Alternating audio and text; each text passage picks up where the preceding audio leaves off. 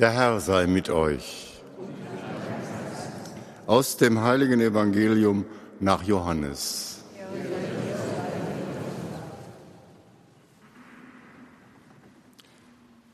In jener Zeit war ein Mann krank, Lazarus aus Bethanien, dem Dorf der Maria und ihrer Schwester Martha. Maria war jene, die den Herrn mit Öl gesalbt und seine Füße mit ihren Haaren abgetrocknet hatte. Deren Bruder Lazarus war krank. Daher sandten die Schwestern Jesus die Nachricht, Herr, sieh, der, den du liebst, er ist krank. Als Jesus das hörte, sagte er, diese Krankheit führt nicht zum Tod, sondern dient der Verherrlichung Gottes. Durch sie soll der Sohn Gottes verherrlicht werden. Jesus liebte aber Martha und ihre Schwester und Lazarus. Als er hörte, dass Lazarus krank war, blieb er noch zwei Tage an dem Ort, wo er sich aufhielt. Danach sagte er zu den Jüngern, lasst uns wieder nach Judäa gehen. Die Jünger sagten zu ihm, Rabbi, eben noch suchten dich die Juden zu steinigen und du gehst wieder dorthin? Jesus antwortete, hat der Tag nicht zwölf Stunden? Wenn jemand am Tag umhergeht, stößt er nicht an, weil er das Licht dieser Welt sieht. Wenn aber jemand in der Nacht umhergeht, stößt er an, weil das Licht nicht in ihm ist. So sprach er. Dann sagte er zu ihnen, Lazarus, unser Freund, schläft, aber ich gehe hin, um ihn aufzuwecken. Da sagten die Jünger zu ihm, Herr, wenn er schläft, dann wird er gesund werden. Jesus aber hatte von seinem Tod gesprochen, während sie meinten, er spreche von dem gewöhnlichen Schlaf. Darauf sagte ihnen Jesus unverhüllt, Lazarus ist gestorben. Und ich freue mich für euch, dass ich nicht dort war, denn ich will, dass ihr glaubt. Doch wir wollen zu ihm gehen. Da sagte Thomas, genannte Didymus, Zwilling, zu den anderen Jüngern, lasst uns mit ihm gehen, um mit ihm zu sterben. Als Jesus ankam, fand er Lazarus schon vier Tage im Grab liegen. Bethanien war nahe bei Jerusalem, etwa 15 Stadien entfernt. Viele Juden waren zu Martha und Maria gekommen, um sie wegen ihres Bruders zu trösten. Als Martha hörte, dass Jesus komme, ging sie ihm entgegen. Maria aber blieb im Haus sitzen. Martha sagte zu Jesus, Herr, wärst du hier gewesen, dann wäre mein Bruder nicht gestorben. Aber auch jetzt weiß ich, alles, worum du Gott bittest, wird Gott dir geben. Jesus sagt zu ihr, dein Bruder wird auferstehen. Martha sagte zu ihm, ich weiß, dass er auferstehen wird bei der Auferstehung am jüngsten Tag. Jesus sagte zu ihr, ich bin die Auferstehung und das Leben. Wer an mich glaubt, wird leben, auch wenn er stirbt. Und jeder, der lebt und an mich glaubt, wird auf ewig nicht sterben. Glaubst du das? Martha sagte zu ihm, ja Herr, ich glaube, dass du der Christus bist, der Sohn Gottes, der in die Welt kommen soll. Jesus liebte aber Martha, ihre Schwester und Lazarus. Sorry, ein Blatt zu viel geblättert. Nach diesen Worten gingen sie weg, rief heimlich ihre Schwester Maria und sagte zu ihr, der Meister ist da und lässt sich rufen. Als Maria das hörte, stand sie sofort auf und ging zu ihm. Denn Jesus war noch nicht in das Dorf gekommen. Er war noch dort, wo ihn Martha getroffen hatte.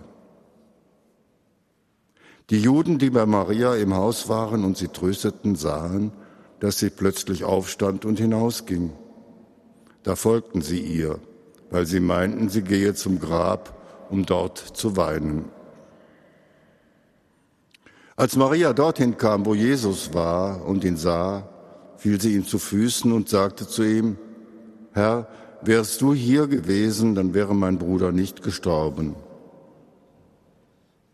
Als Jesus sah, wie sie weinte und wie auch die Juden weinten, die mit ihr gekommen waren, war er im Innersten erregt und erschüttert.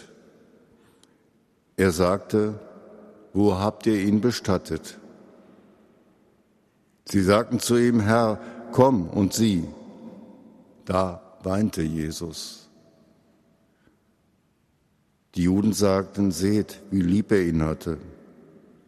Einige aber sagten, wenn er dem Blinden die Augen geöffnet hat, hätte er dann nicht auch verhindern können, dass dieser hier stirbt? Da wurde Jesus wiederum innerlich erregt und er ging zum Grab. Es war eine Höhle, die mit einem Stein verschlossen war. Jesus sagte, nehmt den Stein weg. Martha, die Schwester des Verstorbenen, sagte zu ihm, Herr, er riecht aber schon, denn er ist bereits der, es ist bereits der vierte Tag. Jesus sagte zu ihr, habe ich dir nicht gesagt, wenn du glaubst, wirst du die Herrlichkeit Gottes sehen? Da nahmen sie den Stein weg. Jesus aber erhob seine Augen und sprach, Vater, ich danke dir, dass du mich erhört hast.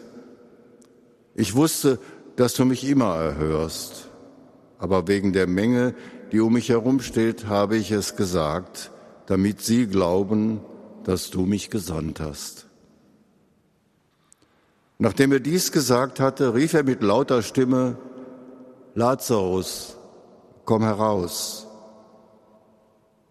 Da kam der Verstorbene heraus, seine Füße und Hände waren mit Binden umwickelt und sein Gesicht war mit einem Schweißtuch verhüllt. Jesus sagte zu ihnen, löst ihm die Binden und lasst ihn weggehen.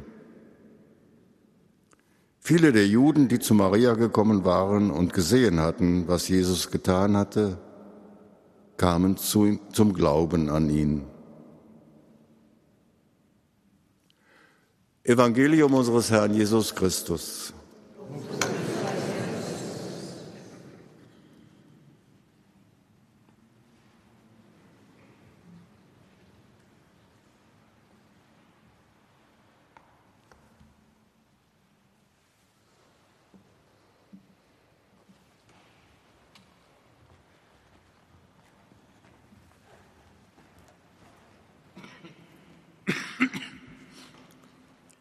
Warum ist das gut, geradezu punktgenau genial, diese Geschichte eine Woche vor der Karwoche am Passionssonntag vorzulesen?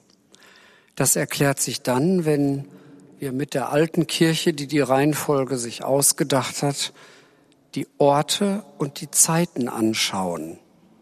Dazu reicht es völlig, zu Hause eine Bibel, ein Neues Testament zu nehmen und ein bisschen zu blättern rund um Johannes 11.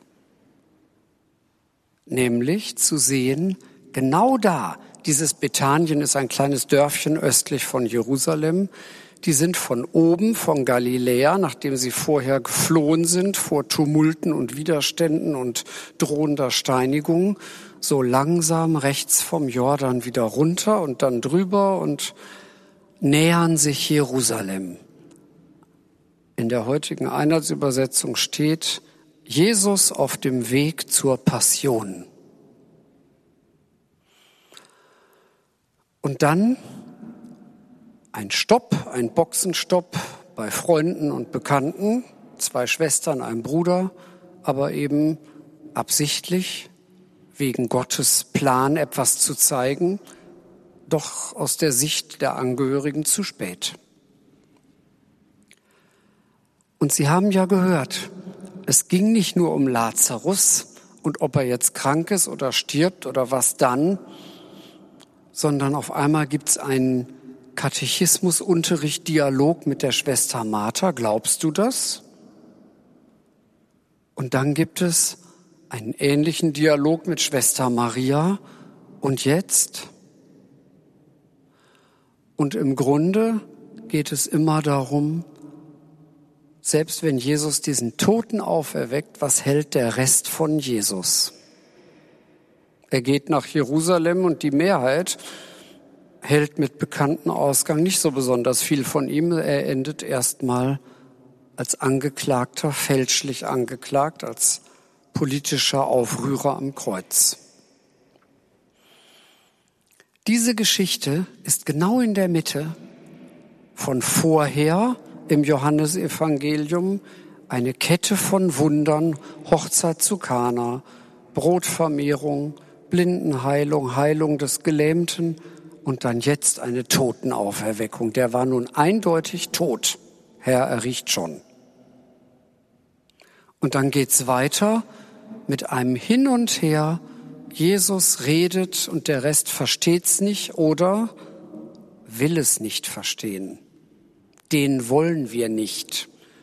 Wir möchten bitte bei unserer Meinung und unserem Glauben bleiben, wer die Welt rettet, nämlich der Gott, den wir uns zurechtgelegt haben und nicht so, wie der da uns das da auf einmal verkündet.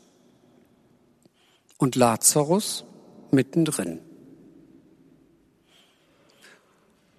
Etwas später, Anfang des zwölften Kapitels bei Johannes, geht das nämlich genauso weiter. Mit diesem Hin und Her von Glauben, Unglauben, Zustimmung und erst Wut, Ablehnung, Aggression, dann Verfolgung.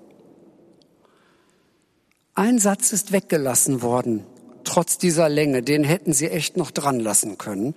Dann heißt es nämlich, einige kamen zum Glauben an ihn, nicht alle. Und dann geht es weiter. Und einige gingen zu den Pharisäern und Hohenpriestern und erzählten, was sie erlebt hatten. Da gab es also Berichterstatter. Und dann geht's weiter. Und dann überlegten sie sogar Lazarus zu töten, weil doch so viele an Jesus glaubten wegen seiner Totenauferweckung. Ist doch irre. Und wir heute Abend hier weltweit in den Kirchen wird das vorgelesen. Wir stehen genau zwischen diesen Punkten. Tod und Leben. Angst und Hoffnung. Zustimmung und Zweifel, Glauben und Ablehnung und Jesus. Um Lazarus geht's auch. Und wir glauben, dass Jesus Christus, Gottes Sohn, Gottes Wort, Mensch geworden, auch in der Lage war, einem Toten das Leben wieder zu schenken. Die anderen erzählen das ja hier und da auch mit dem Töchterchen des Synagogenvorstehers Jairus, mit dem Jüngling der Witwe in Nain. Aber schon was Besonderes. Wie Lazarus wohl weitergelebt hat in dem kleinen Bethanien hinterher. Stellen Sie sich mal vor, sie waren tot, alle haben sie beerdigt und dann sind sie wieder da.